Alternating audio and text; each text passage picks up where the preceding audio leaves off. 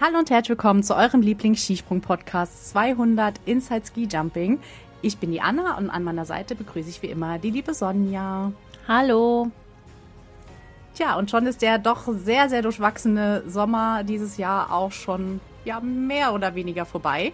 Fürs Skispringen ist er auf jeden Fall vorbei. Der Sommer Grand Prix wurde Anfang Oktober in Klingenthal abgeschlossen und wir gucken schon fast schon auf die Wintersaison. Aber zuerst mal wollen wir den Sommer Grand Prix Revue passieren lassen. Da ist doch schon das ein oder andere passiert und ja. Es war auf jeden Fall sehr spannend und sehr spannend. Ähm, ich glaube, es war auch gerade bei den Herren durchaus ähm, unerwartet, würde ich mal sagen. Sehr überraschend. Ich glaube, mit den Namen, die letztendlich ganz vorne gestanden haben, hat, glaube ich, keiner mit gerechnet. Ich glaube, wenn wir dr drum gewettet hätten, hätten wir letztendlich alle verloren, weil die hatten wir ganz bestimmt nicht auf unserem Zettel. Ja, das stimmt. Also, das, das war krass. Aber ich würde sagen, da ja. kommen wir später dazu. Wir fangen mal mit den Frauen an. Ja, genau. Denn hier haben wir jetzt, eine. Das war jetzt nicht so überraschend, muss ich sagen, mit der, die letztendlich ganz, ganz oft vorne mit dabei war. Ich meine, gerade mhm. du freust dich natürlich wieder sehr drüber dass es eine Slowenin ist, die den Sommer so richtig gerockt hat, oder? Absolut, absolut. Und in, in, also in welcher Verfassung sie auch war und wie sie das alles ja. gemacht hat, das war schon krass. Also es war fast, fast perfekter Sommer Prix für sie. Wir reden über Nika Krishna, ja. die mit 680 von möglichen 700 Punkten, ja, wie gesagt, fast komplett äh, das Ding gewonnen hätte. Ähm, nur dann im letzten Springen hat ihr nochmal jemand ja, die letzten 20 Punkte weggeschnappt, aber ich würde sagen, wir fangen mal am Anfang an, denn es ging also auch schon beeindruckend los beim ersten Springen Ende Juli in Courchevel. Genau, das war nämlich der erste Sieg von Nika Krishna am ersten Tag vor Sarah Takanashi und Alexandra Lutit und Katharina Schmid, vorher Althaus äh, auf Platz 4. Also da hat die Serie von Nika Krishna schon angefangen und das äh, sehr, sehr beeindruckend auf jeden Fall, mit zehn Punkten Vorsprung.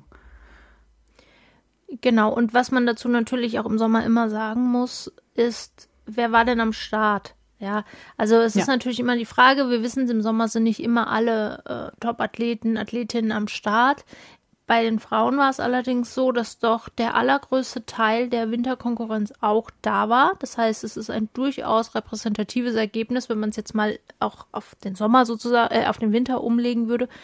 Ähm, außer den Norwegerinnen, die ja, ja teilweise dann erst später oder eben mit einer B-Mannschaft sozusagen eingestiegen sind, waren eigentlich alle am Start und daher ist das dann eben auch nochmal dementsprechend hoch zu bewerten, dass Nika Krishna schon von Anfang an hier mit äh, der Nase vorne war.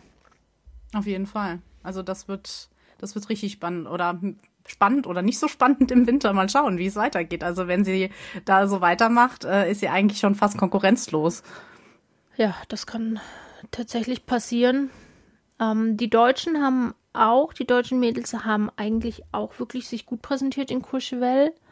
Äh, haben den ersten Tag auf Platz 4 mit ähm, Katharina Schmid und auf Platz 6 und 7 mit Selina Freitag, Pauline Hessler abgeschlossen. Das finde ich wirklich eine sehr, sehr gute Leistung. Auch hier ja. zeigt sich wieder, wie was für ein gutes Team die deutschen Frauen offenbar auch jetzt immer noch sind. Auf jeden Fall. Das war ja hin und wieder nicht so zu sehen. Da waren es immer ein, zwei, also meistens Katharina Schmid und ähm, Selina Freitag, die vorne waren. Dann gab es immer eine große Lücke, aber das hat sich seit dem letzten Winter eigentlich ziemlich relativiert. Und die anderen wie Pauline Hessler, die kommen auch immer weiter vor, äh, voran und auch sind meistens vorne mit dabei. Und das hat sich da definitiv auch gezeigt. An beiden Tagen war das ja wirklich, wirklich stark, was die deutsche Mannschaft. Ähm, die haben es ja, am ersten Tag haben es vier Stück unter die Top 11 geschafft, weil Juli Juliane Seifert ist Elfte geworden.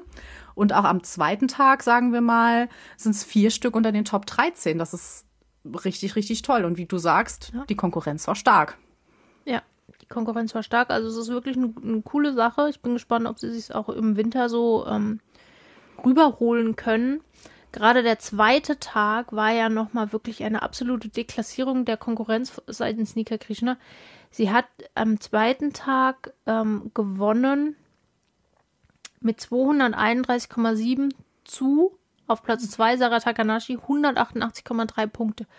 Also fast 50. Ja. Fast 50 Punkte. Und das, obwohl sie auch dann im letzten Sprung nochmal die, das Startgate ähm, reduziert hatte. Ja.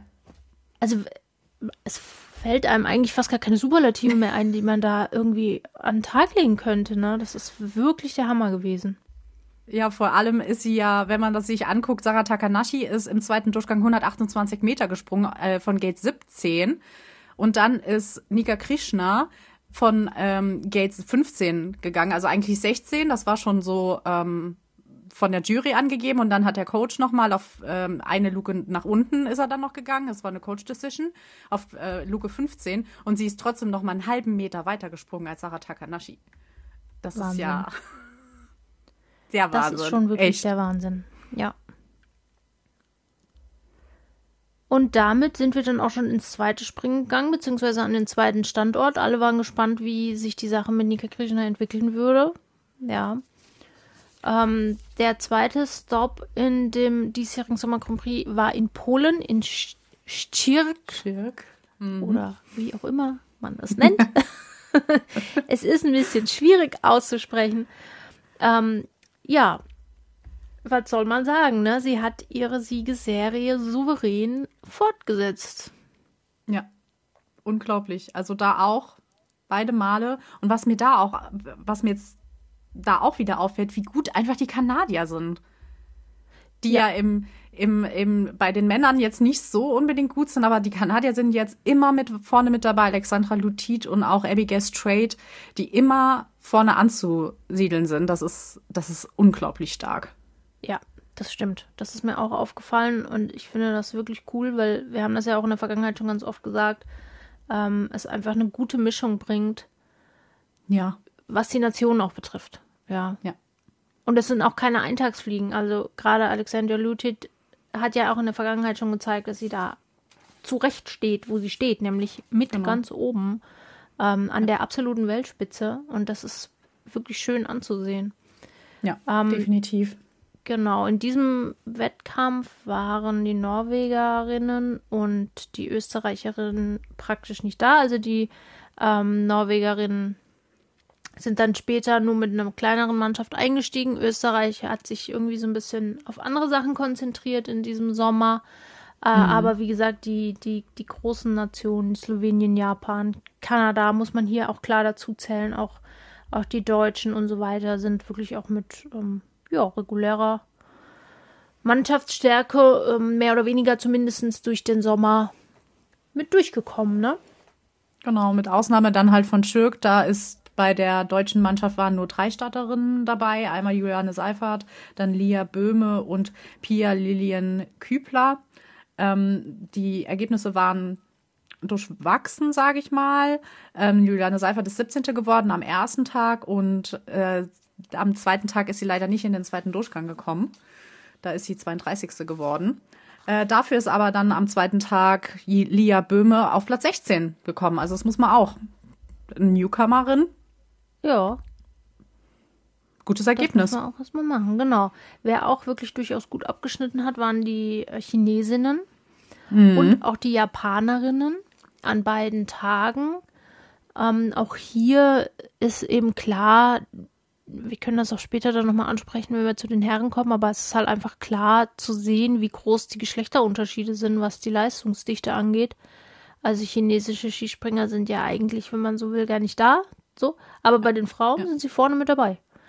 Ja, das ist richtig cool. Und auch die Japaner, was für eine Dichte die da auch vorne hatten, gerade am zweiten Tag mit Platz ja. 6, 7 und 8. Und auch jetzt keine Namen, die man unbedingt kennt, natürlich außer Yu, äh, Yuka Kobayashi.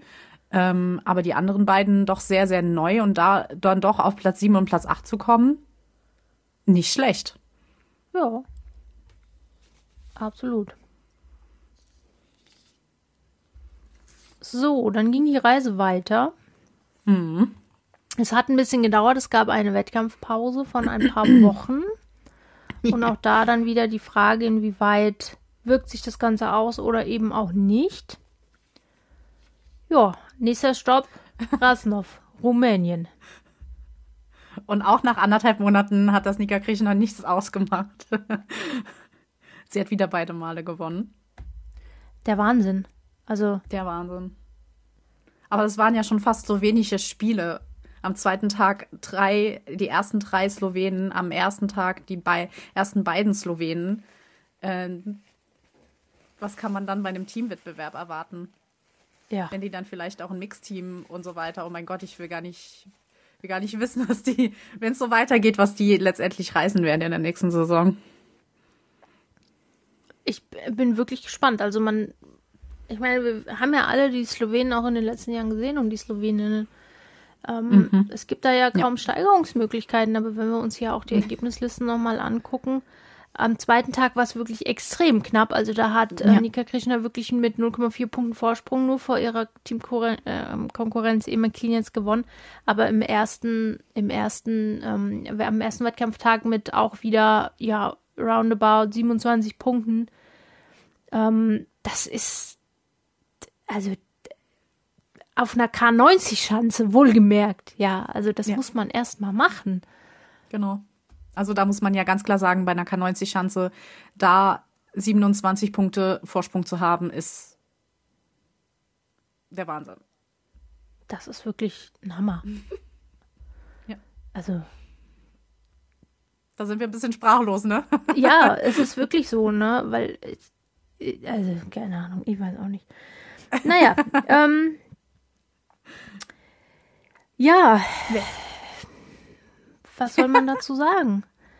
Kann man ich nichts mehr sagen. Wie die Slowenen das Gucken. hinkriegen. Ich meine, Slowenien, man muss ja sagen, wir haben es ja in der letzten Folge auch erwähnt, die hatten natürlich auch ihre Schwierigkeiten insgesamt. Ja, das Slowenien war in diesem Sommer auch ähm, wirklich schwer getroffen von großen Überschwemmungen. Wir haben das in der letzten Folge alles nochmal ähm, er erzählt und erklärt und auch das wirkt sich natürlich irgendwo auch insgesamt aus.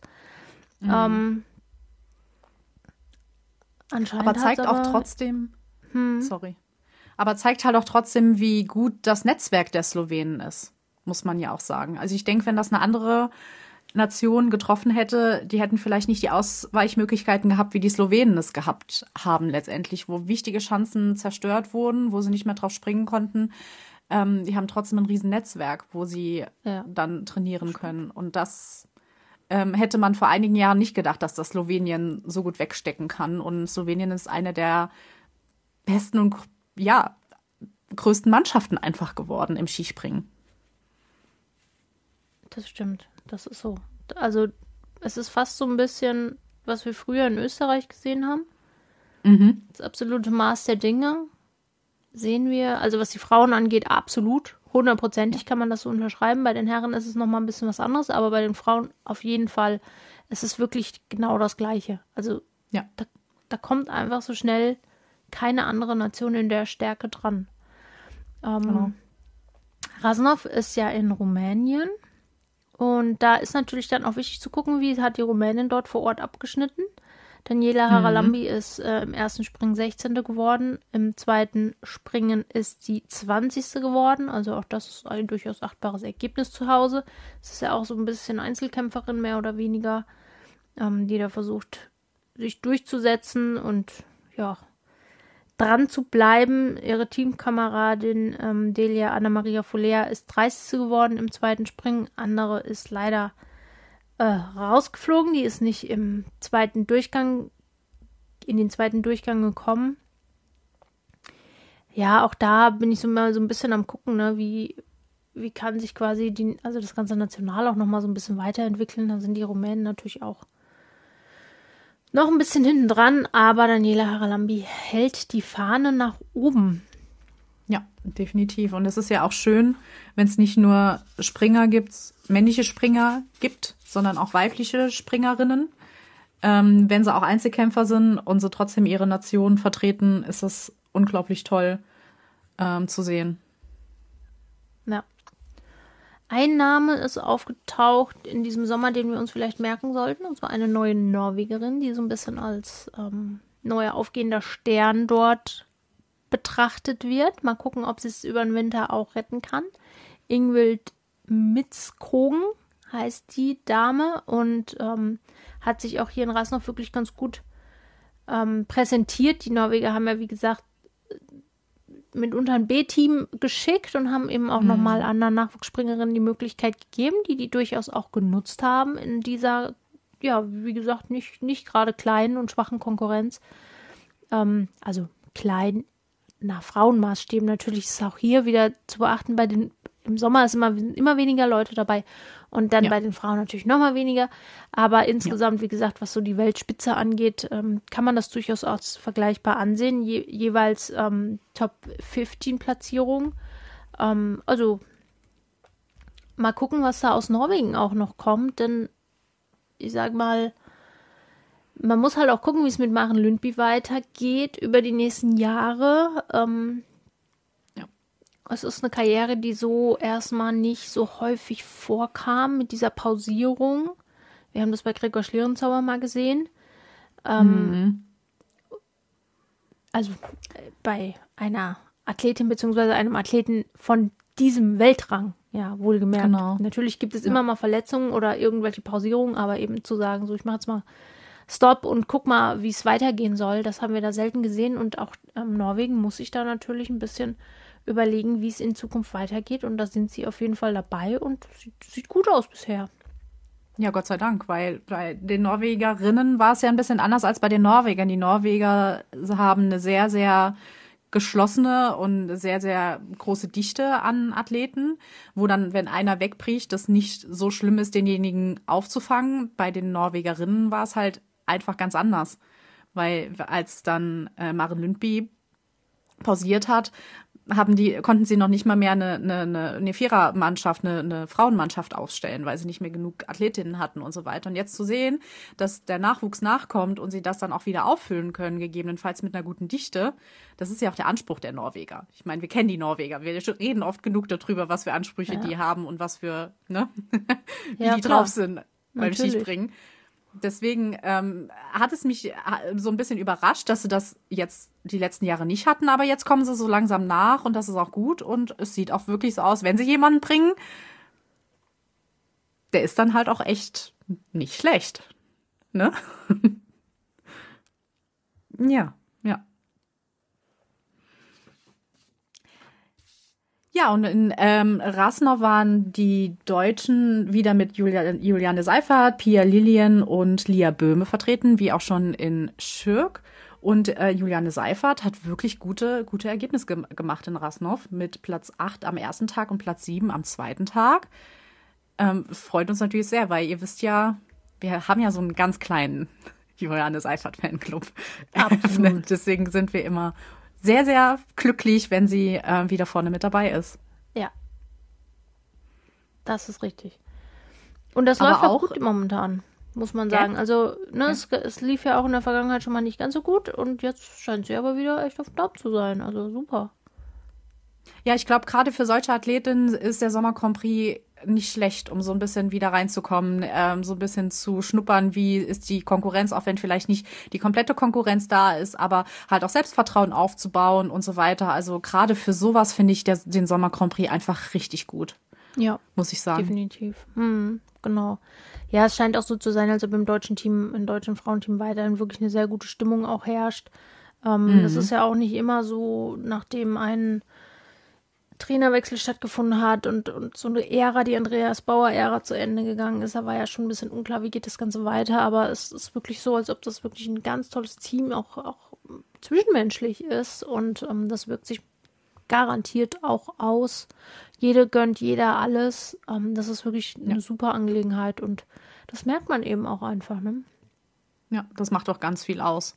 Und es ist ja. auch schön, dass der Nachwuchs auch da mit rankommt, zum Beispiel auch mit Pia äh, Kübler oder mit Lia Böhme, die dann auch die Möglichkeit bekommen, mitzumachen und die ranzuziehen. Weil man weiß ja auch nicht, wie lange wie lang macht es Katharina Schmid jetzt noch.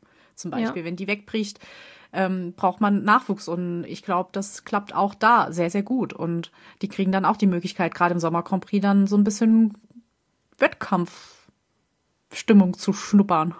So ein ja, bisschen. Genau weil ich gute Hoffnung bin, dass Katharina Schmiede noch eine Weile halten bleibt, weil es läuft einfach gerade für sie echt fantastisch gut. Es gibt eigentlich keinen Grund, warum man da jetzt Stopp machen müsste. Jedenfalls nicht aus sportlicher Sicht, aus privater Sicht ist ja immer noch mal was anderes. Aber Also ich kann nur hoffen, dass sie uns noch wirklich lange Zeit erhalten bleibt. Ähm, oh ja. Weil sie wirklich nach wie vor hervorragende Leistung abliefert. Also ja. definitiv eine der besten Skispringerinnen aktuell und wahrscheinlich auch für die nächsten Jahre. Ja, hoffentlich. Ja, ja, jetzt schon. Also alles, was jetzt noch kommt, ist eigentlich fast Kühe. Ja, das stimmt. ja, das stimmt. Also, genau. Ja, so, dann stand auch schon das Finale an. Wir hatten keinen so großen ähm, Frauen äh. Hinzenbach ist flach gefallen für die Damen. Da gab es keinen Wettbewerb, sodass also dann jetzt zuletzt in Klingenthal das letzte äh, Springen stattgefunden hat. Und ähm, das hat wirklich ein fulminantes Ende genommen. Ein denkwürdiger Wettkampf, der ähm, ja, da war alles dabei, sagen wir es mal so. Vor allen Dingen war auch die Konkurrenz wieder groß. Also auch da waren die Österreicherinnen zum Beispiel wieder äh, in, in Top-Besetzung dabei. Also da hat sich nochmal das Who's Who die Hand gegeben und ähm, ja, da war alles dabei. Da war wirklich alles dabei. Wie auch, wie wir schon am Anfang gesagt haben, dass dann plötzlich nicht mehr ähm, ähm, Nika Krishna vorne gestanden hat, sondern ihre Teamkameradin Emma Klinitz, die dann gewonnen hat was uns natürlich auch sehr freut. Aber es, es wurde als Chaos-Springen so ein bisschen bezeichnet und ich glaube, äh, das kann man auch so unterschreiben, dass es ein ja. kleines bisschen verrückt war. es war ein kleines bisschen verrückt, da hast du recht, ja. Wo sollen wir anfangen? Also es gibt ja mehrere Punkte, die verrückt waren. Ähm, alleine schon das Wetter, das, äh, der Wind war wohl nicht gut und dann halt auch eine Dis einige Disqualifikationen. Genau, jetzt würde man denken, naja, Disqualifikationen hat ja öfter mal gegeben. Jetzt ist es aber so, dass diese Form der Disqualifikation ähm, doch relativ selten ähm, stattfindet. Wir ja, haben genau. zwei Disqualifikationen gehabt, ähm, von der norwegischen, äh, Norwegerin Quandal und von der Kanadierin Abigail Strait, die, also die Trainer haben sozusagen zu spät oder gar nicht abgewunken, weil sie eben die Bedingungen in dem Moment, in dem die Ampel auf grün sprang, für nicht gut und nicht fair erachtet haben und gegebenenfalls auch für gefährlich. Ja, auch da ist natürlich der Trainer immer auch ein bisschen ähm, Richtwert sozusagen. Und mhm. wir hatten es dann äh, bei ähm, Irene Quandal so gehabt, dass sie gar nicht gesprungen ist mhm. weil der Trainer sie gar nicht abgewunken hat. Und bei Abigail Strait hat der Trainer so spät abgewunken, dass quasi die Ampel in dem Moment schon wieder auf Rot ge gesprungen ist und sie dann halt nicht mehr, das hat sie halt gemerkt und ist dann nicht mehr gesprungen. Also das, ähm, wenn ich jetzt mal so zurückdenke, da fällt mir jetzt spontan nicht ein, wann ich das das letzte Mal gesehen habe. Nee. Also eigentlich ist es immer, man denkt zwar immer so, wenn sie lange warten, hoffentlich äh, machen sie es noch in der richtigen Zeit, aber es ist nie schief gelaufen. Äh, ja. Es ist ja auch nicht extra schief gelaufen. Es ist ja nicht, es war ja wirklich, es waren ja wirklich gute Gründe. Also ähm, ja, genau. da verstehe ich auch die, die Jury nicht so ganz. Also ich denke, die Trainer können das auch sehr, sehr gut einschätzen, wenn sie merken, dass der Korridor, der Windkorridor so gewählt ist, dass sie Angst um ihre Springerinnen haben. Da frage ich mich halt, okay, was hat sich die Jury dabei gedacht? Und ich finde es eigentlich schon ziemlich krass und ziemlich straight, dann halt die nicht vom Balken zu lassen. Ich finde, ich finde, das ist ein gutes Zeichen, wenn man Angst um seine Athletin hat, dass man dann halt sie nicht vom Balken lässt. Fertig. Ja, im Zweifelsfall ist das dann halt wichtiger als irgendein ja. Sieg, irgendeine Weite, irgendeine Punktzahl. Ne? Das ähm, ist schon eigentlich wirklich eine gute Sache. Vor allen Dingen, glaube ich, ist es für die, für die Athletin halt auch wichtig, weil sie wissen, ich kann mich auf meinen Trainer verlassen. Und wenn der winkt, ja. dann ist gut. Ja. Genau, das ist es halt. Und das ist ja auch, der, das Vertrauen haben die, die Athletinnen ja in ihren Trainer. Und ich denke, die, die Trainer haben das ja alles gut im Blick. Die Athletinnen haben das auf dem Balken ja nicht so richtig im Blick. Die haben zwar das Windfähnchen, aber das können ja. sie jetzt nicht so gut einschätzen wie der Trainer, der die Windkorridore und alles das, was sie FIS sieht, auch auf den Monitoren sieht. Und da ist das Vertrauen halt einfach auch riesig. Und wenn sie wissen, okay, das ist gerade gefährlich und meine Springerin könnte stürzen, dann würde ich auch eher sagen, ja, dann lass es halt, dann zählt es halt nicht. Besser, mhm. als wenn meine, meine Springerin stürzt und dann ist der Winter. abgehakt. Das wäre halt ja. schon schlimm. So ist es das nämlich ja letztendlich auch Alexandra Lutit passiert, die dann ähm, wohl zu viel wollte und gestürzt ist. Das hätte auch äh, böse ausgehen können. Letztendlich ist es Gott sei Dank nicht. Sie ist dann im Auslauf auch noch mal hat sie sich, ne, ist rausgegangen und so weiter, alles gut. Aber es hätte auch ganz anders ausgehen können letztendlich. Ja, das ist es dann halt auch einfach nicht wert, gerade im Hinblick auf die, auf die Wintersaison. Ja. Ja.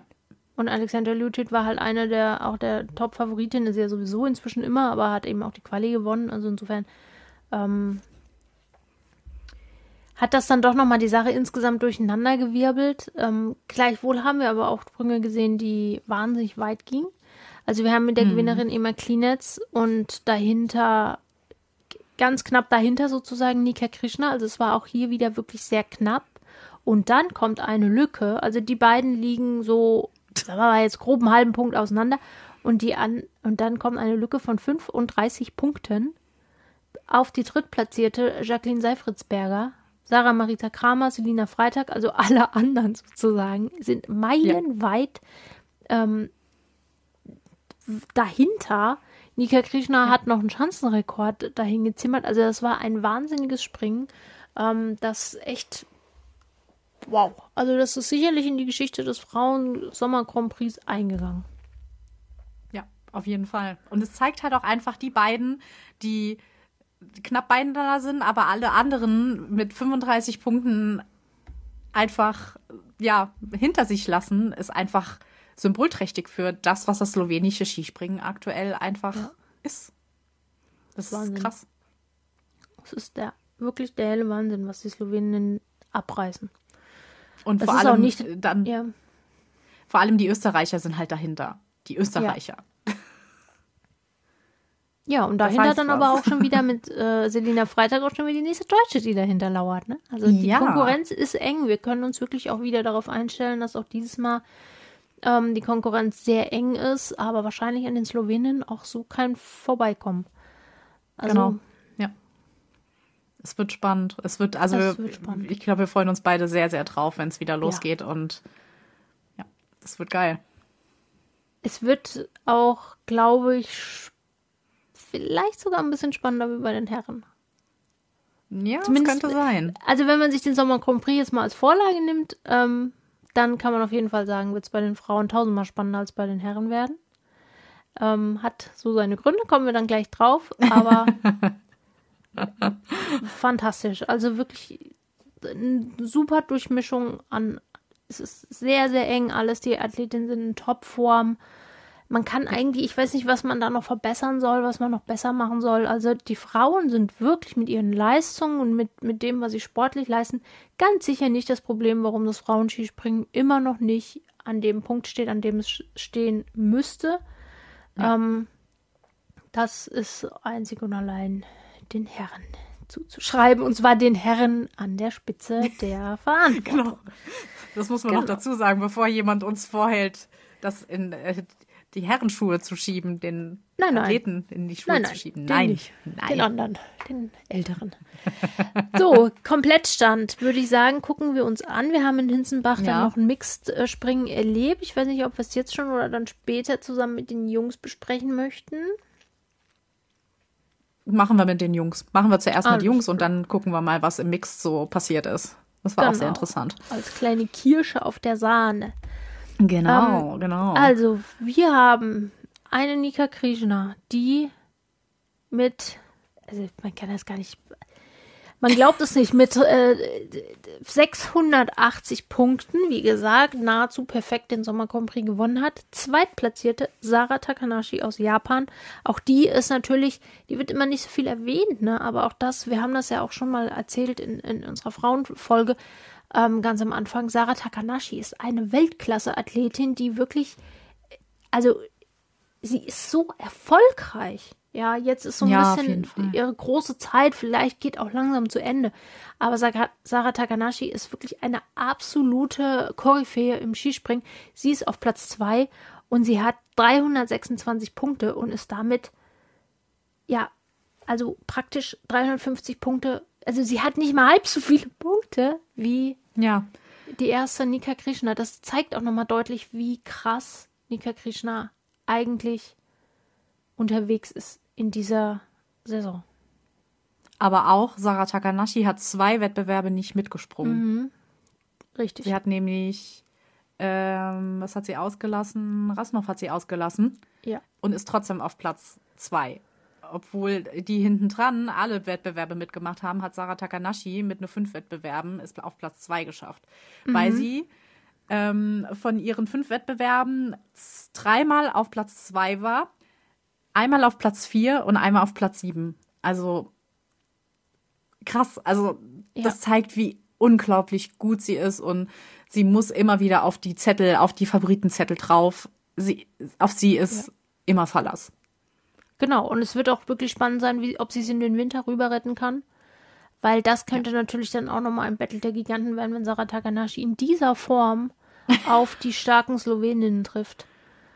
Ja. Wow, da könnt ihr euch wirklich alle anschnallen. Dahinter ist, wie du schon gerade gesagt hast, ähm, mit Alexander Lutit und Nika Preutz ähm, sind knapp dahinter mit vier Punkten Abstand und dann nochmal mit äh, zwölf Punkten Abstand ähm, noch zwei, die nämlich, wie du gerade schon erwähnt hast, alle Springen gesprungen sind und aber trotzdem hinter Sarah Takanashi gelandet sind. Und dahinter kommt mit Emma Klinetz, die zwar dann mit 260 Punkten dann doch nochmal deutlich Abstand hat, aber die hat auch nur drei Ergebnisse auf der Uhr stehen. Also was ist denn das? Stellt euch mal vor, sie hat nicht mal die Hälfte der Springen mitgemacht und ist trotzdem auf Platz 5. Ist ja unfassbar. Das ist, das, das ist, das ist so unfassbar. Da, da, wir sind jetzt gerade bei, bei dem Frauenteil so auf, so auf sprachlos. es ist so heftig, was sie, was sie gezeigt haben. Das macht so Ja. Bock auf den, auf den Winter. Das wird, das wird der Wahnsinn. Es ist, ja, tja, kann man nichts mehr sagen. Kann man nichts mehr sagen. Da kann man nichts dazu sagen. Wir freuen uns. Wir freuen uns drauf. Ähm, und ich glaube, wir gucken jetzt mal, was die Herren so geleistet haben. In dieser ganzen Zeit. So, also die Herren haben angefangen, auch wie die Damen. Also es war ein, ein gleicher, gleicher Ablauf. Ja. Von den Stationen her. Das finde ich eigentlich schon mal echt ziemlich gut. Oh Wunder, es funktioniert. Ähm, Courchevel. Das ging auch hier los mit ähm, einem Ergebnis, das so, glaube ich, auch nicht unbedingt zu erwarten war. Nee, Wir auf haben gar keinen den, Fall. Ja, wir haben den ersten Sieger in, auf dieser Schanze gehabt mit ähm, Gregor de Schwanden. Der Schweizer Ja. Gregor de Schwanden hat das erste Springen ähm, des diesjährigen Herrensommer Grand Prix gewonnen. Vor einem gewissen Herrn Wladimir Zukrawski und einem Marco Wörgötter, ein Österreicher. Ich gebe ganz ehrlich zu, der Name ist mir vorher jetzt so in der Form noch nicht untergekommen. Weiß nicht, ob Mir auch nicht. Mhm. Nee. Also auch hier Aber zeigt hat- sich. Ja. Hat sich direkt mal einen Namen gemacht, ne? ja, genau. Also auch bei den Österreichern geht der Nachwuchs irgendwie nie aus. Die sind immer, haben immer noch mal einen im Köcher, den sie noch mal mit reinschmeißen und gucken, äh, was da rauskommen könnte. Dahinter ist mit Ren Nikaido einer gewesen, der auch letztes Jahr im Sommer schon auf sich aufmerksam gemacht hat, es dann in den Winter nicht ganz so rüberholen konnte, wie man es vielleicht gedacht hätte. Aber auch jetzt Ja. wieder vorne mit dabei ist. Ähm, man muss allerdings auch so ein bisschen einordnen sagen, dass bei den Herren doch deutlich weniger Weltklasse-Athleten, sage ich jetzt mal, am Start waren, ähm, sondern dass so ein bisschen mehr sich auf so das mittlere oder auch hintere Feld äh, des regulären Weltcups konzentriert hat, was aber eigentlich ja keine schlechte Sache ist, weil auch die natürlich jetzt mal die Möglichkeit haben, noch mal ein bisschen auf sich aufmerksam zu machen und auch mal, ja, ohne die zu springen, die immer die Siege für sich reservieren. Genau, wie ich auch schon bei den Frauen gesagt habe, finde ich das für die Athleten einfach mega gut, dass sie die ein bisschen Wettkampferfahrung haben ähm, und einfach gucken können, wo stehen sie eigentlich jetzt gerade in der Vorbereitung. Wenn man nur mit seinem Team springt, weiß man nicht, wie gut man auch ähm, international ist und das finde ich gar nicht schlecht, dass man dann halt zwar vielleicht hin und wieder dann B-Mannschaften oder so dann halt als Konkurrenz hat, aber fürs Selbstbewusstsein, das kann meistens nicht schaden. Ja. Der Top-Favorit ähm, in Courchevel wäre ja eigentlich Philipp Raimund gewesen. Mhm. Der ist leider zu Sturz gekommen. Der hatte die Quali schon gewonnen, ist leider zu Sturz gekommen. Das war natürlich sehr, sehr schade. Äh, denn wir wissen alle auch noch aus dem Winter, wie gut Philipp Raimund ist. Und ähm, der wird hoffentlich noch wirklich. Also von dem, glaube ich, können wir wirklich davon ausgehen, dass das der nächste absolute Siegspringer der Deutschen werden wird. Wenn nichts Böses Definitiv. dazwischen kommt. Genau. Das, damit muss man ja, muss man immer noch mal im Hinterkopf behalten, aber ich glaube auch, dass Philipp Raimund definitiv eine sehr, sehr glänzende Zukunft vor sich hat. Da bin ich mir auch sehr, sehr sicher. Das konnte er natürlich auch am zweiten Tag dann wieder unter Beweis stellen. Da ist er Vierter geworden.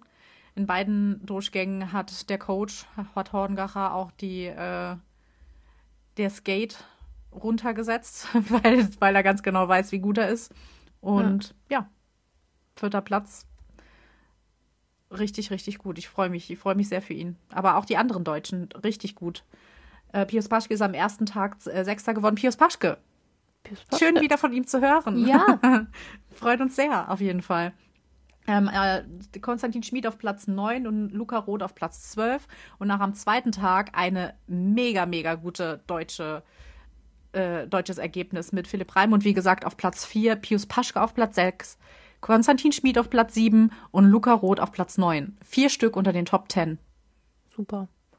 Ja, Gut wie ab. man schon hört, hat äh, Stefan Hongacher eben auch gesagt, dass er seine absoluten Top-Athleten, Karl Geiger, Markus Eisenbicher erstmal, Andreas Wellinger dann auch und so weiter erstmal zu Hause lässt, beziehungsweise zu Hause in Anführungsstrichen ne, im Training und so weiter ähm, und erstmal die anderen vorschickt und vorlässt. Das ist natürlich super gelaufen. Ähm, wirklich schön, weil auch da, wir haben das auch schon öfter thematisiert. Es kommt langsam die Zeit, in der man sich überlegen muss, wer unser neues Top-Duo wird. Wir haben ja in Deutschland immer so diese Duo-Geschichte. Ähm, das sind ja. immer zwei, die die besten sind sozusagen. Und ähm, Karl Geiger, Markus Eisenbichler sind schon am hinteren Teil ihrer Karriere angekommen, langsam. Und da muss man natürlich schauen. Und das wird auf jeden Fall Philipp Raimund werden. Und dann müssen wir mal gucken, ja. wer der Zweite ist, ne? Der da noch sich dann dazu gesellt. Ja, also zum Beispiel auch Konstantin Schmid. Er hört ja auch noch so ein bisschen zu den Jüngeren. Also könnte ich mir auch vorstellen, dass seine Zeit noch, ist jetzt ja schon gut, aber dass seine, seine Zeit noch mehr kommt. Ja. Zumindest hoffe ich das sehr. Das ist auch wirklich einer der, ein, ein, ein sehr, sehr großes Talent. Das war ja. er immer schon und ähm, hat es eigentlich auch verdient, dass da noch weit mehr kommen wird, als es bisher der Fall war. Aber sie haben sich ja ganz gut gemeistert am Anfang des Sommer Grand Prix. Mm, genau. So, dann ging die Reise weiter nach Polen. Und Schirk. da äh, Schirk und jetzt, wie das so ist in Polen, wo Polen in Polen springen, gewinnen in der Regel Polen. Außer dieses Mal. Kann man den Satz bitte mal notieren und auf T-Shirts drucken oder so? Wenn Polen in Polen springen, gewinnen die Polen. Gut, gut, guter Spruch. Okay, gut. Ja, nur diesmal nicht. Wow. Diesmal gewinnt jemand anderes. Und zwar jemand, von dem wir es wirklich nicht erwartet hätten. Ja. Aber alle Zukrawski, hallo? Ja, Wladimir Zukrawski hallo? hat gewonnen vor den anderen Polen. Also vor Alexander Schnischul, ähm, Piotr Jür und Maciej Kott. Dahinter dann noch Robert Johansson, den gibt es nämlich auch noch. Ähm, mhm. Und dann eben besagter Nikaido, also Ren Nikaido. Wladimir Zukrawski Jetzt kennen wir Wladimir Zukrawski ja schon eine ganze Weile. Der ist ja immer mit dabei und das ist ja so der bulgarische Einzelkämpfer. Und ähm, alle freuen sich über Wladimir Zukrawski, war ja, glaube ich, auch mal der Weltmeister im disqualifiziert werden wegen irgendwas. Und auf einmal geht sein Stern auf und der Knoten platzt und Wladimir Zukrawski steht auf dem Treppchen. Und dann freuen wir uns nur noch mehr. Ja. Weil er es einfach bis nach vorne geschafft hat. Das ist Wahnsinn. Also, wie gesagt, am Anfang hätte man ihn nie, nie, nie, niemals auf dem Zettel gehabt. Niemals. niemals. Und dann kommt er einfach so daher und gewinnt dann einfach mal in Schirk das erste Springen. Hammer. Da haben Wahnsinn. sich alle gefreut. da haben sich, glaube ich, wirklich alle gefreut. Ich würde fast sagen, sogar die Polen haben sich gefreut. Denn den hat wirklich, den mag wirklich jeder. Ähm, ja. Und ja, man hat schon gestaunt und geguckt, wie geht das Ganze weiter über die nächsten Jahre, der, also beziehungsweise über die nächsten Wettkämpfe. Gregor de Schwanten, der Sieger des ersten ähm, Weltcups, also des ersten Sommer ist 14. geworden am ersten Tag. Ähm, und im, beim zweiten Springen am Sonntag dann siebter. Ja, das war dann natürlich so ein bisschen das Ende der Top-Favoritenrolle, sag ich mal. Mhm. Leider ja. Ist natürlich, ja, aber trotzdem auch schön. Kilian Payer, Kilian Payer, liebe Freunde, 16. geworden. Auch das ist natürlich jemand, den wir alle, ähm, worüber wir uns alle freuen, dass er wieder vorne mit dabei ist und das hoffentlich dann auch noch eine ganze Weile so ähm, durchziehen kann. Denn auch er ist eigentlich immer das große, große, große Talent der, der Schweizer gewesen und dann ein bisschen Pech gehabt. Ich freue mich für die Schweizer, dass sie das jetzt wirklich auch so ein bisschen wieder anschieben können. Ja, aus dem Windschatten von Simon Amann heraus, was ja schon seit Jahren eigentlich nicht mehr so wirklich der Windschatten war, aber dass sie jetzt da wieder zwei haben, die, die, die wie soll man sagen, das Erbe von Simon Amann mehr oder weniger antreten, obwohl man das ja gar nicht sagen darf, weil Simon Amann ja immer noch nicht gesagt hat, dass er aufgehört hat. Immer noch springt, mehr oder weniger. Trotzdem. Ich habe langsam das Gefühl, dass Simon Amann wird mal so ein Noriaki Kasai werden. Der wird einfach nie aufhören zu springen. Ja, stimmt. Es wird wohl so werden. Es kann wirklich, es kann, also ja, kann man sich halt auch überhaupt nicht vorstellen, dass ein Simon Amann aufhört. Was nee. wird der Tag, was wird das für ein Tag werden, wenn Simon Amann sagt, er wird seine Karriere beenden? Also, ja, komisch, oder? Merkwürdig, ja, klar. Das wird wirklich sehr, sehr merkwürdig werden. ähm, aber trotzdem muss ich natürlich ganz ehrlicherweise das, äh, das Schweizer Skispringen kann nicht mehr mit Simon Ammann kalkulieren. Die Zeiten sind einfach vorbei, so nee. ehrlich muss man nee. sein. Ähm, sie müssen sich wirklich ihre, ihre, ja, ihre Leistungsdichte müssen sie anderswo hernehmen. Simon Ammann ist da nicht mehr derjenige, welche. Und insofern, ich glaube, da tun wir ihm auch kein, kein Unrecht, wenn wir das sagen. Er weiß es selbst. Ähm, insofern ist das wirklich eine super Sache, dass da jetzt, ja, zumindest über den Sommer sich so ein bisschen die Schweizer nach vorne arbeiten konnten. Ja, definitiv. Das muss man genau. einfach sagen. So, im zweiten äh, Wettkampf in, in, Polen hat dann Piotr Schüber das Universum wieder ins Gleichgewicht gebracht, indem er gewonnen hat, so wie sich das also gehört traditionell. Trotz ja. allem ist Wladimir Zukrawski auf Platz 2 gelandet und hat auch hier gezeigt, dass er offensichtlich in einer guten Form ist, ne? Und das keine Eintagsfliegen sind. Nee, das ist definitiv keine Eintagsfliege. Nachdem zwei Siegen erstens mal in Courchevel an dem einen Tag und dann auch in Schirk an dem einen Tag plus zweiter Platz dann in, äh, in Schirk. Kann so weitergehen. Ja. Und dann es Platz drei. Wer ist bitte auf Platz drei am zweiten Tag? Wer Mit ist auf man Platz auch nicht wirklich gerechnet Tag? hat. Du, du, du, Luca Roth. Luca Roth, wow.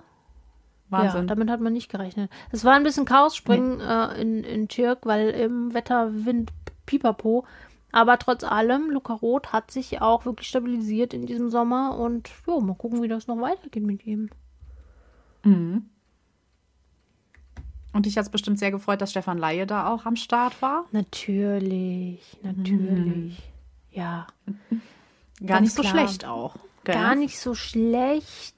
Ähm, will ich auch nicht schlecht reden. 13. geworden. Ich würde mir aber natürlich trotzdem wünschen, dass Stefan Laie noch mal mehr die Möglichkeit wieder zurückfindet, äh, zu diesem absoluten Weltklasse-Springer zu werden, der er war, bevor er diesen schlimmen Sturz damals erlebt hat in diesem vollkommen unnötigen Qualifikationsspringen, nachdem die, also danach war ja dann die mhm. Saison vorbei wegen Corona, ne, ihr habt das ja alle Raw Air, Pipapo, muss man nicht mehr aufdröseln. Ähm, das hat natürlich wirklich einen, einen Schnitt in diese Karriere gegeben, ja. der bis jetzt leider noch nicht ganz zugewachsen ist und ich freue mich immer ja. ganz arg, wenn ich Stefan Lai sehe, aber ich wünsche mir ganz, ganz, ganz, ganz sehr, dass er wieder noch weiter wieder der Alte wird.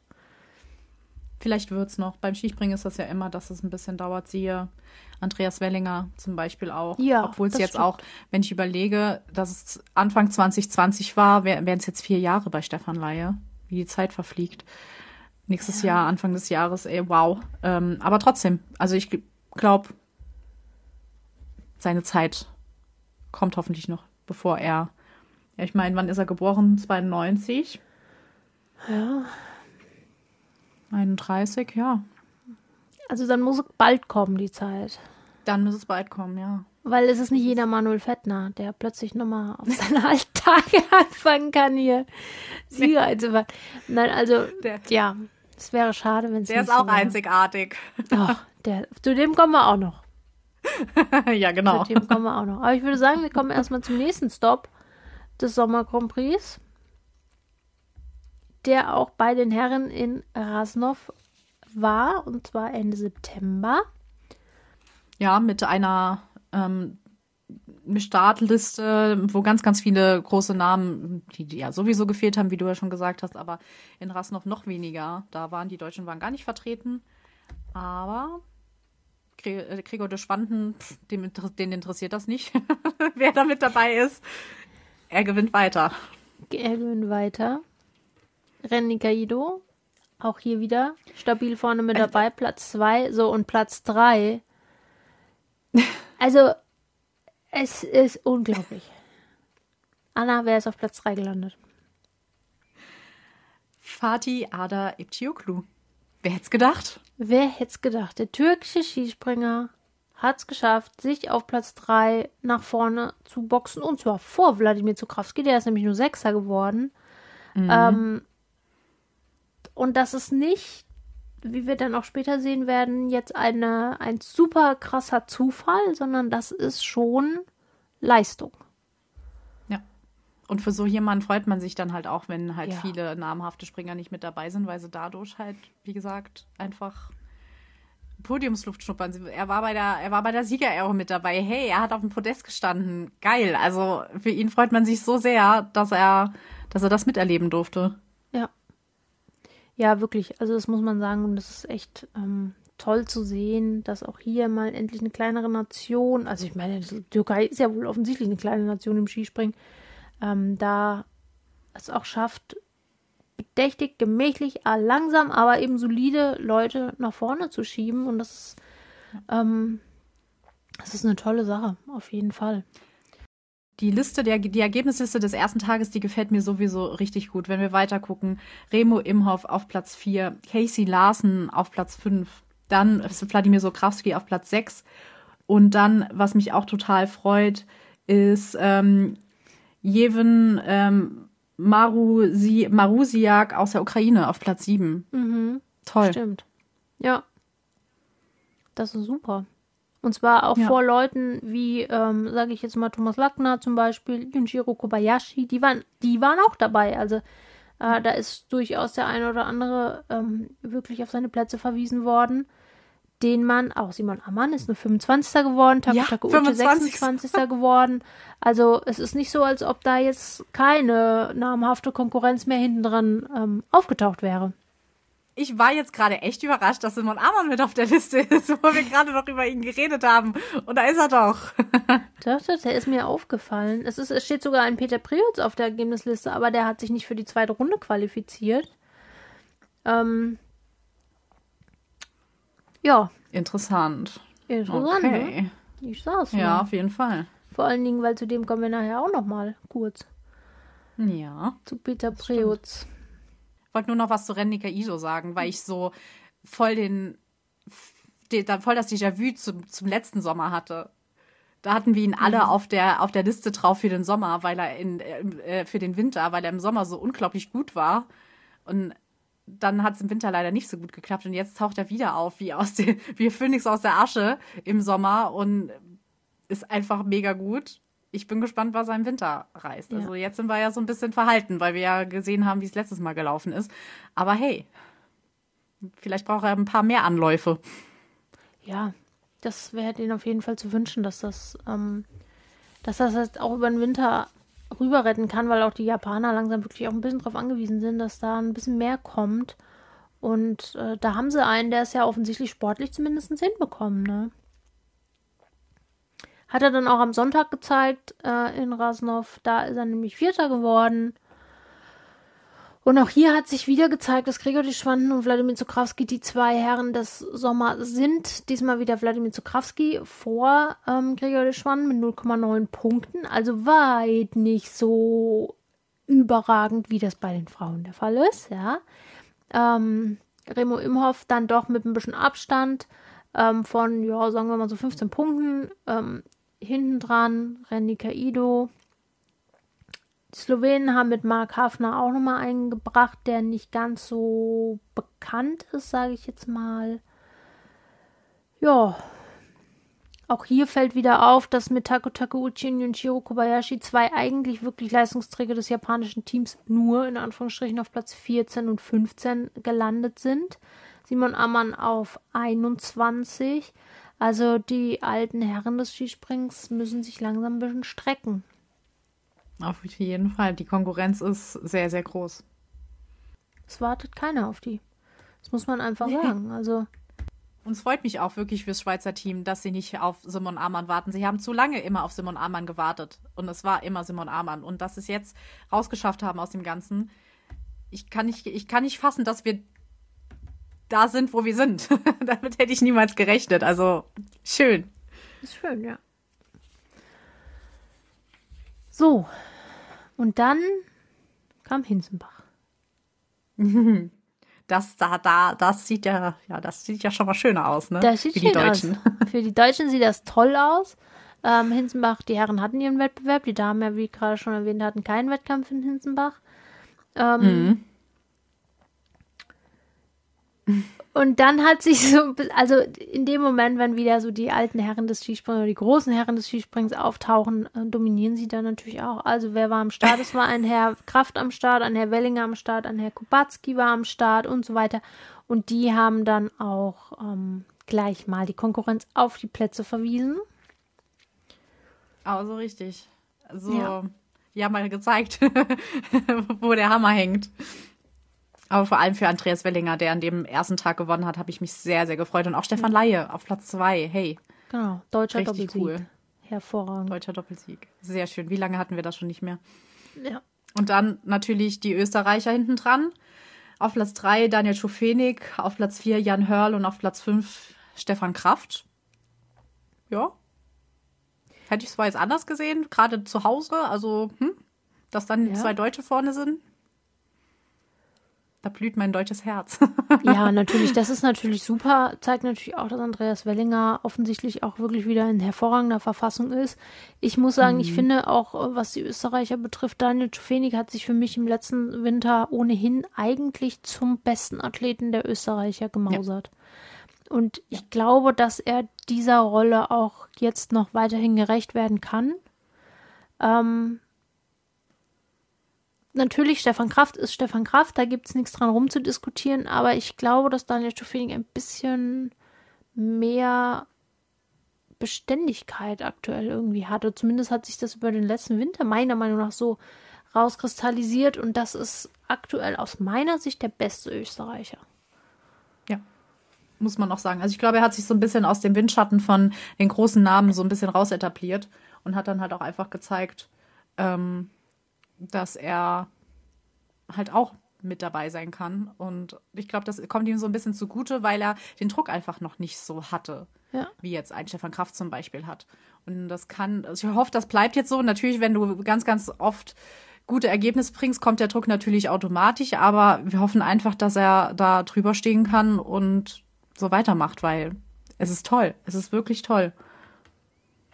Ja, es ist einfach die nächste Generation der Österreicher, die wieder vorne mit dabei sind, ne? Ja. Die also stehen direkt da, wieder in den Startlöchern.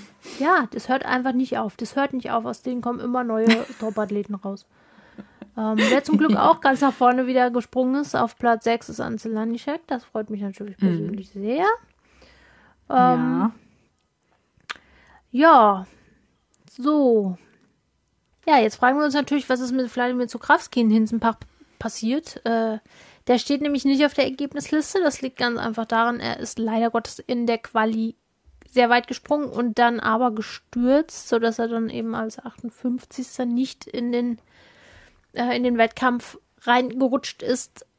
Hauptsache, es ist ihm nichts passiert, muss man halt ganz klar sagen. Aber sowas, sowas passiert halt hin und wieder. Ähm, aber wichtig ist, dass er unversehrt geblieben ist. Genau. Das hat zum Glück auch alles, hat er heil überstanden. Ja, aber es ist natürlich im Hinblick auf die Gesamtwertung des Ganzen war es natürlich dann schon ein absoluter Rückschlag. Ähm, insofern hat er ja fast schon ein bisschen Glück gehabt, dass die anderen da waren. Denn ich glaube, wenn die nicht da am Start gewesen wären, wenn man sie alle mal rausrechnet, wäre Gregor de Schwanden möglicherweise dann auch nicht mehr einzuholen gewesen für ihn. Ja, genau. Also das ist halt gerade, wenn die beiden halt ganz vorne sind und sich die ganze Zeit abwechseln, wenn dann einer dann stürzt, kann das ganz, ganz schnell in eine andere Richtung gehen. Ja. Ja, klar. Das ist eben. Also, ich sag mal, Nika Krishna hätte das leicht verkraften können. ja. Ähm, ja. Ja, sie haben dann aber am zweiten Tag ähm, in Hinsenbach auch gleich wieder die Dinge zurechtgerückt, indem Gregor de Schwanden diesmal die Nase knapp vor äh, Wladimir Zukrawski hatte, dahinter Daniel Czufenik. Dann kommt Andreas Wellinger, Manuel Fettner auf Platz 5 also auch hier uh -huh. wieder. Hallo.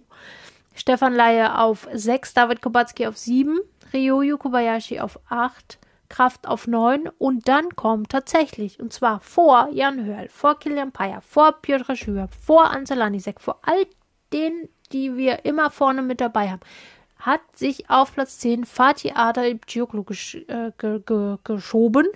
Und das zeigt einmal mehr, dass er einfach ein wirklich guter Skispringer geworden ist. Richtig gut. Er kann mithalten, auch mit den großen Namen. Also jetzt ja. sind ja wirklich große Namen mit dabei gewesen. Ähm, wow, wirklich. Also auch Gregor de Schwanden und Wladimir Sokrawski. Man hat jetzt dann gedacht, okay, jetzt in Hinzenbach, da sind die Deutschen mit dabei, da sind die Österreicher mit dabei. Hm, das war's dann wohl. Ja. Und dann am zweiten Tag lassen sie alle hinter sich, alle namhaften Springer hinter mhm. sich.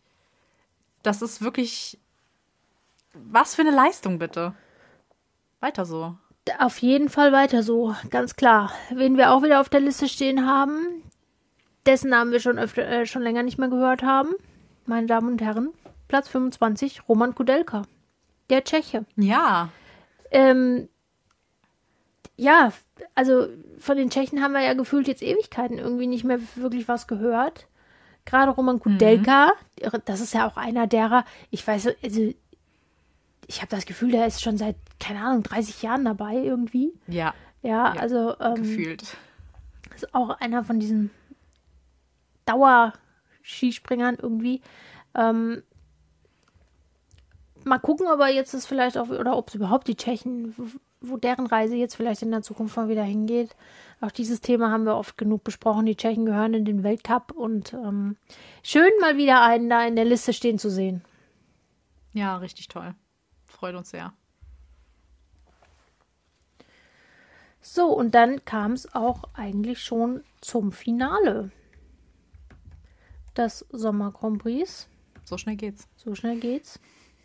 Da waren wieder alle mit Rang und Namen mit dabei. Mhm. Die Creme de la Creme, die ganzen Deutschen, wie Kai Geiger, Markus Eisenwichler und so weiter, alle mit dabei. Ein Herr Kranerüd, Halvor Eckner Kranerüd mit dabei. So, und wenn alle dabei sind, ja, wenn alle dabei sind, die ganze Weltelite dabei ist, wer gewinnt dann natürlich? Folgerichtig. Wer gewinnt da natürlich? natürlich kann nur einer gewinnen, nämlich Manuel Fettner. Es ist der Wahnsinn. Yeah. Wirklich. Wie cool ist das denn? Manuel Fettner, geboren 1985, gewinnt vor allen anderen in Klingenthal das letzte Einzelspringen des Herren Sommer Grand Prix dieses Jahr. Platz 2 David Kubacki, Daniel Czufenik, Halvor Ignar Granerüth, Ryo Kobayashi, Martin Hamann auf 6. Hallo, auch nicht schlecht. Bester Deutscher. Genau, ja. Gregor de Schwanden, Andi Wellinger dabei, Stefan Kraft dabei, Marius Lindwig auch wieder dabei und mhm. dann auf 10, nee, auf 11 mit Wladimir Zukrawski unser ja, Mann des Sommers. Mit einer der so Mann des Sommers gibt zwei, aber er ist gibt definitiv mit ja. dabei und ist und hat es halt auch einfach vor Kai Geiger geschafft, der nur Zwölfter geworden ist. Richtig. Also, richtig. Genau. Nicht schlecht. Daniel André Tande, Johann André Vorfang, Philipp Raimund und dann kommt natürlich, wer soll auch anderes kommen? Fatih Adaib Cioglu. So, ja. vor Piotr Schüher, vor Michael Heiberg, vor Robert Johansson, vor einem Alex Insam, der durchaus sich auch wirklich gut gemacht hat in diesem, äh, in diesem Winter. Die Italiener sowieso, Francesco Cecron, also nicht schlecht. Kilian Payer, Timmy Seitz, 26 Ansel Lanischek, 27 Simon Aman. Also der Türke hat sich einfach nicht mit reingeschoben und sich gedacht, so jetzt bin ich hier und jetzt bleibe ich auch hier. Ja, genau. Gleich gebe ich nicht mehr her. Nee. Bloß nicht. Klammer dich fest, solange du kannst. Ja, und wenn man dann schaut, wer nicht, wer es nicht in den zweiten Durchgang geschafft hat, welche namhaften Athleten. Markus Eisenbichler auf Platz 31, Konstantin Schmid auf Platz 34. Ein äh, Renny Kaido auf Platz 37 hat es nicht in den zweiten Durchgang geschafft. Also. Uh. Ja. Tja. Interessant. Es ist interessant, es ist für viele auch wieder ein Auf und Ab. Auch das merkt man, glaube ich, jetzt schon wieder durchaus. Ähm, ja. Müssen wir mal gucken, was der, ja. was der Winter bringt. Es, es ist halt super schwer einzuschätzen. Also gerade ähm, als jetzt als Deutschland-Fan ist es die jetzt gerade Eisenbichler oder Geiger, die jetzt halt nur einmal mit dabei waren, man kann es absolut nee nicht einschätzen. Kann man nicht. Also, dass ein Eisenbichler nicht in den zweiten Durchgang gekommen ist, heißt gar nichts. Und dass ein Kai Geiger auf Platz 12 gekommen ist, heißt, heißt auch nichts. Nee. Also, die gehen dieses Mal wirklich, gehen wir alle blind in, die, in den Winter rein. Ich finde es sehr, sehr interessant. Also, es ist mal was ganz anderes als die letzten Jahre. Ja. Und vielleicht hilft es wirklich, dass sie jetzt halt einfach mal ihr Ding, äh, ihr Süppchen gekocht haben ähm, und einfach nur ihr Ding gemacht haben, nur beim letzten Sommer Grand Prix dabei waren und dann sind alle überrascht Mal schauen. Ja, da, da bin ich wirklich auch mal gespannt. Das kann ich alles genauso unterschreiben. Es ist wirklich sehr spannend. Man kann dieses Jahr relativ wenig ablesen, denn es ist natürlich die große Unbekannte, wie sich Wladimir Zukrawski, der am Ende dann eben den Gesamt ähm, Prix gewonnen hat, äh, vor Gregor Deschwanden und Ren Nikaido, wie die ähm, sich einsortieren dann im Winter. Ja, äh, das, da, da bin ich wirklich mal sehr gespannt. Mhm. Ähm, wir haben mit Remo Imhoff auf Platz 11 den vierten sozusagen, der alle Springen mitgemacht hat. Dazwischen haben wir natürlich dann noch ganz viele, die eben nicht alle Springen mitgemacht haben, aber natürlich ist es dann immer nur bedingt vergleichbar. Und danach kommt schon auf sozusagen umgerechnet Rang 5 äh, Fatih Ada Ibcioglu als Fünfter, der alle Springen mitgemacht hat, ist sich insgesamt auf mhm. Rang 15 ähm, einsortiert das ist schon, also das muss man einfach anerkennen. Das ist natürlich jetzt nicht, damit wird man jetzt nicht Olympiasieger, aber das ist wirklich eine stabile, gute, gute Leistung und ich traue ihm allemal zu, dass er den Winter konstant unter den Top 30 absolviert. Ja, definitiv. Ja. Definitiv. Also da bin ich mir auch sicher. Genau. Dass du das, dass das sowohl äh, Gregor de Schwanden als auch Sokrawski als auch in Epioklu schaffen wird. Ja, ja, genau. Also mindestens mhm. mal. Wenn nicht sogar mindestens. bei Sokrawski die Schwanden, würde ich eigentlich fast Top 15 sagen. Ähm, wir werden das mhm. auf jeden Fall beobachten. Und ja. das wird wirklich aufregend werden. Da, also ich freue mich schon auf den, auf den Winter. Ganz klar. Ja. Na, auf jeden Fall. Wir hatten ja in Klingenthal dann ganz, ganz, ganz am Schluss nochmal einen Mixed-Wettbewerb, in dem die Damen und mhm. Herren zusammen gesprungen sind. Ja, und da mhm. hat sich das dann auch wieder so ergeben, wie es sich eigentlich immer ergibt. Nämlich, dass die Deutschen das Ganze gewinnen. Ähm, mit Selina Freitag, ah. Martin Hamann diesmal. Ja. ja. Mit Katharina Schmid und Andreas Wellinger. Und oh, 44 Punkte Vorsprung sehr, sehr interessante Aufstellung. Also dann ein Martin Hamann und ein, also gerade ein Martin Hamann, für den freue ich mich sehr. Der war ja mal vor, hm, würde ich jetzt mal sagen, zwei, drei Saisons, war ja wirklich in der Nationalmannschaft auch mit dabei. Dann ist er irgendwie wieder so ein bisschen abgetaucht.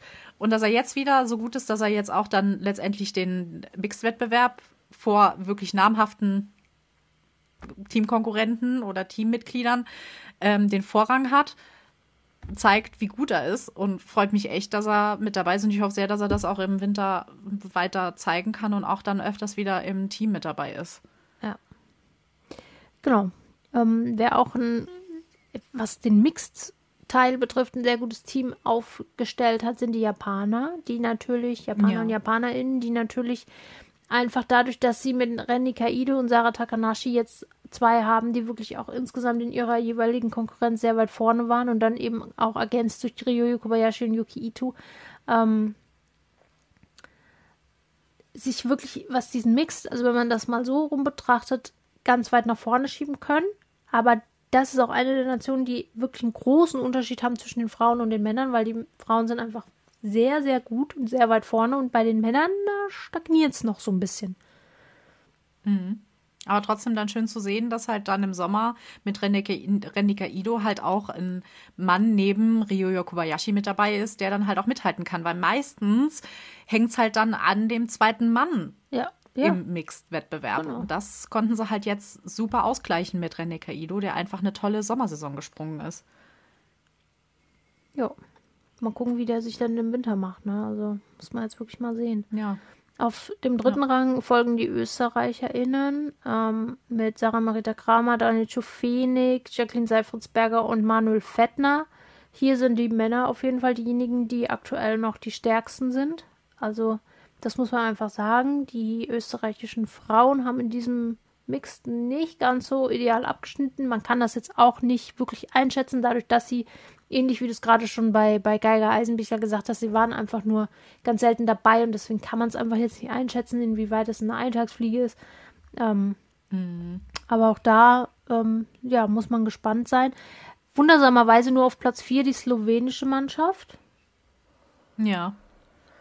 Ja, haben jetzt alle nicht so eine wahnsinnig überragenden ähm, Weiten absolviert, auch nicht immer Cleanets, auch nicht Nika Krishna, also durchaus gut, aber jetzt auch nicht bombastisch.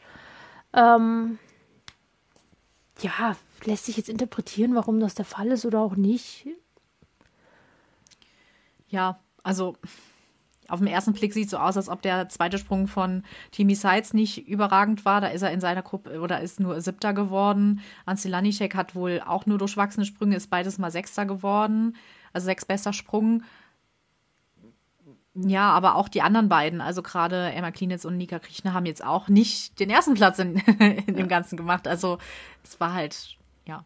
Ja, es war aber auch alles gut alles gut. Ich denke auch, dass gerade die beiden, also ich meine Emma Cleanance, Nika Krishna, die haben auch wirklich so eine Leistung abgeliefert. Also irgendwann muss dann, ist dann vielleicht auch einfach mal ganz schlicht und ergreifend die Luft raus.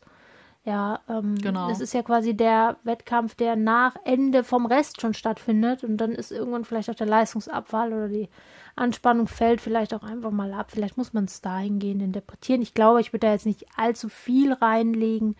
Ähm. Muss man sehen. Genau, so ist es. Aber was mich sehr, sehr gefreut hat, dass sowohl Finnland als auch äh, die Schweiz jeweils ein Mixteam aufstellen konnten. Ja. Die sind letztendlich, letztendlich Sechster und Siebter geworden. Kommt auch nicht so oft vor. Schön. Ähm, schön. Ja, auch da hoffen wir, dass das so weitergeht, dass auch da ein bisschen was, auch genauso die ItalienerInnen, die eigentlich, die ich eigentlich ein bisschen weiter vorne sehen würde, gerade auch im Mixed. Ähm, mhm. Also auch da zeigt sich nochmal, dass Herren, Frauen und Mixed jeweils unterschiedlich zu bewerten sind, was die Nationen angeht. Also das zeigt. Das ist ein super Über das ist ein super Übergang zu Polen, die noch nicht ja. mal sich in den zweiten Durchgang geschafft haben. Wir müssen es ja immer wieder auf den Tisch bringen. Ich lasse es nicht, ich lasse es nicht unkommentiert, dass sie es im Mixteam nicht in den zweiten Durchgang geschafft haben, weil sie einfach kein gut ausgeglichenes Mixteam haben. Ja. Ja. Und das liegt vor allen Dingen daran, dass sie halt immer noch äh, die Frauen, sagen wir mal, merkwürdig behandeln. das hast du sehr nett ausgedrückt. Auch ja. das haben wir in der Vergangenheit schon öfter thematisiert. Da fangen wir jetzt nicht nochmal von vorne mit an. Aber ja. es, es schlägt sich dann eben auch auf Ergebnislisten nieder. So ist das nun mal. Sieht man immer wieder. Ja. Ja, das war ein wahnsinnig aufregender Sommer Grand Prix. Sehr überraschend. Ähm, Ja. Sehr, sehr schade, dass der nicht mehr den Stellenwert hat, den er früher mal hatte, wo das Ganze auch immer wieder im Fernsehen übertragen wurde und mehr Aufmerksamkeit hatte. Also es hatte nie die Riesenaufmerksamkeit, aber es hatte schon mehr Aufmerksamkeit als jetzt, weil man sieht einfach auch im Winter, es ist einfach auch dann schön, Skispringen sich anzuschauen. Ja. Auch wenn das der ein oder andere nicht so sieht. Genau. Ja, und es ist, wie gesagt, nicht weniger aufregend und ähm, es sind einfach mal ein paar andere Namen, die sich nach vorne schieben können und die dann auch für den Winter sich positionieren können. Das ist wirklich, wirklich toll. Ja, auf Ja. jeden Fall. Genau. Ja. So, was wir euch. Neben dem Sommer Grand Prix ja. Neben dem Sommer Grand Prix waren auch ganz, ganz viele Meisterschaften schon im Sommer, die wir euch jetzt mal so ein bisschen zusammengefasst haben. Also einige Nationen hatten schon ihre nationalen Meisterschaften. Und angefangen zum Beispiel mit Finnland, die sehr, sehr früh, also schon im September, ihre Meisterschaften hatten. Da haben äh, Nika, äh, Nico Kitusau und Jenny Rautanjau die Meister. Hoffentlich habe ich sie richtig ausgesprochen.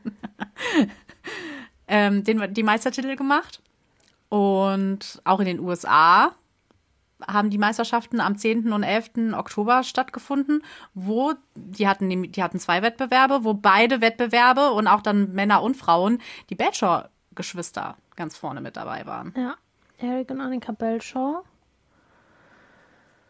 Es hat ein bisschen so einen Preutz-Vibe, ne? Ja, genau. Muss ich auch direkt dran denken. Ja. Haben sie noch ein paar mehr? Haben sie noch ein paar mehr Geschwister Ja. im Schlepptau? Gleich mal, gleich mal gucken, ob da noch mehr sind, die man auch auf die Schanze schicken kann. Ja, cool. Da war bestimmt was los bei Familie Belshaw zu Hause. Auf jeden Fall. Ja, Doppel, dreifach, was auch immer sie, Doppel, vierfach, was auch immer sie. naja, so. dopp, doppel, doppel eigentlich. Doppel, doppel. Doppel, Doppel. Doppel, doppel, Meiser. Sehr schön. Die Belshaws. F- Ein wenig verwunderlich ist das Ergebnis der slowenischen nationalen Meisterschaften, wie ich finde.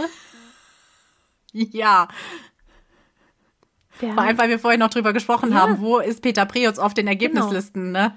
also da war er mehr oder weniger entweder halt relativ weit hinten oder dann nicht für den zweiten Durchgang qualifiziert. Also er hat keinen sehr guten Sommer Grand Prix abgeliefert. Das ist einfach so. Ist aber slowenischer Meister geworden. Ähm, ja, gut. sch- Schön. Also ich meine, wir mögen alle Peter Preutz. Er ist, er ist ein Top-Skispringer. Das wird auch immer bleiben. Aber es ist- wundert einen halt doch ein bisschen dann am Ende, ja. Ehrlich gesagt. Ja, auf Genau. jeden Fall. Ja, und bei den Damen hat es Emma Klinetz letztendlich ist äh, slowenische Meisterin geworden. Nicht Nika Krishna. Ja. Also die beiden. Ich glaube, das ist gut, dass man intern so einen, so einen kleinen Zweikampf auch da hat. Ja. sage ich mal. Die verstehen sich bestimmt gut und alles gut und gibt es kein böses Blut, aber trotzdem ist es immer schön, wenn der eine den anderen so ein bisschen anstachelt und man da so ein Zweiergespann hat, wie auch bei den Deutschen ständig so ein Zweiergespann hat. Genau, super. Ja, die Österreicher haben auch schon ausgetragen. Da hat ähm, Ja. zu erwarten tatsächlich meiner Meinung nach Daniel Czufenik den Meistertitel gewonnen. Konsequenterweise. Sehr schön. Und äh, bei den Damen war es auch wenig überraschend Eva Pinkelnick. Die ist auch österreichische Mhm. Sportlerin des Jahres geworden. Also auch das Auch vollkommen verdient. Ja. Ja, auf jeden Fall. Und ganz, ganz frisch haben äh, die Esten auch ihre Meisterschaften gehabt. Ähm, da hat Ati Aikro den Est estischen Meister Meisterschaftstitel gewonnen. Und bei den Frauen, ich war mir nicht sicher, haben die überhaupt ähm, eine Frauenkonkurrenz? Ja. Ähm, Anna-Maria Bendi ist erste geworden. Es gab aber auch nur zwei Starterinnen. Die zweite Starterin war Mari Lief und die war süße zehn Jahre alt. Oh Gott. Ja, gut, aber immerhin, ne? Zweite Ja. Vizemeisterin. Herzlichen Glückwunsch, würde ich sagen. Ja, finde ich total, finde ich total schön. Ja, ist doch super. und dazu passend, und ich denke, damit schließen wir die heutige Folge dann auch, weil es einfach so eine herzerwärmende Sache ist, möchten wir euch noch vorstellen, die neuen Meister aus Lettland, Da wurde die erste Meisterschaft seit 1974 ausgetragen, und zwar auf einer Schanze mit dem Kalkulationspunkt von 25 Metern. Und da hat gewonnen Christoph Nischbort bei den Herren und Madara Kodere ist die neue lettische Meisterin der Frauen. Ja. Auf, mit 5,5 Metern. Das Aber ist total süß auch. immerhin eine Meisterschaft ausgetragen. Man hätte sich das auch sparen Ja. können, aber man hat gesagt, nein, wir machen das, weil es geht ums Skispringen und wir lieben Skispringen und deswegen herzlichen Glückwunsch an dieser Stelle auch an die nicht sehr große Skisprungnation Lettland. Schön, dass ihr das auch gemacht habt. Fall. Und da freue ich mich drüber und auch die gehören dazu und deswegen bitte einmal erheben und applaudieren Sie für all die neuen und alten Athletinnen und Athleten, die uns viel Freude machen werden im Winter. Auf jeden Fall. Ja, das ist doch ein schöner Abschluss, oder? Das denke ich auch. So, jetzt wisst ihr Bescheid. Ja, jetzt könnt ihr euch noch mal ein paar Wochen äh, ausruhen und äh, Kräfte sammeln und dann freuen wir uns auf einen wunderbaren, spannenden, aufregenden Winter und hoffen, dass bis dahin alle gesund und munter bleiben. Auf jeden Fall. Also es sind nur noch sechs Wochen bis zum Auftakt der neuen Weltcup-Saison. Ihr werdet ganz bestimmt noch vorher von uns hören, Jo. denn wir werden auf die neue Saison blicken und unsere Favoriten sagen, Ja, die dann letztendlich bestimmt ganz anders werden, als wir es vorher sagen. Ist aber egal, wir lassen es nicht unter, unterkriegen. Wir werden trotzdem unsere Favoriten nennen und ja, wir hören uns auf jeden Fall bald Genau. wieder. genau. So, bis dahin eine schöne Zeit. Schöne Zeit. Tschüss. Tschüss. Wie baut man eine harmonische Beziehung zu seinem Hund auf? Puh, gar nicht so leicht. Und deshalb frage ich nach, wie es anderen Hundeeltern gelingt, beziehungsweise wie die daran arbeiten. Bei Iswas Dog reden wir dann drüber. Alle 14 Tage neu mit mir, Malte Asmus und unserer Expertin für eine harmonische Mensch-Hund-Beziehung, Melanie Lippisch. Ist was, Dog? Mit Malte Asmus. Überall, wo es Podcasts gibt.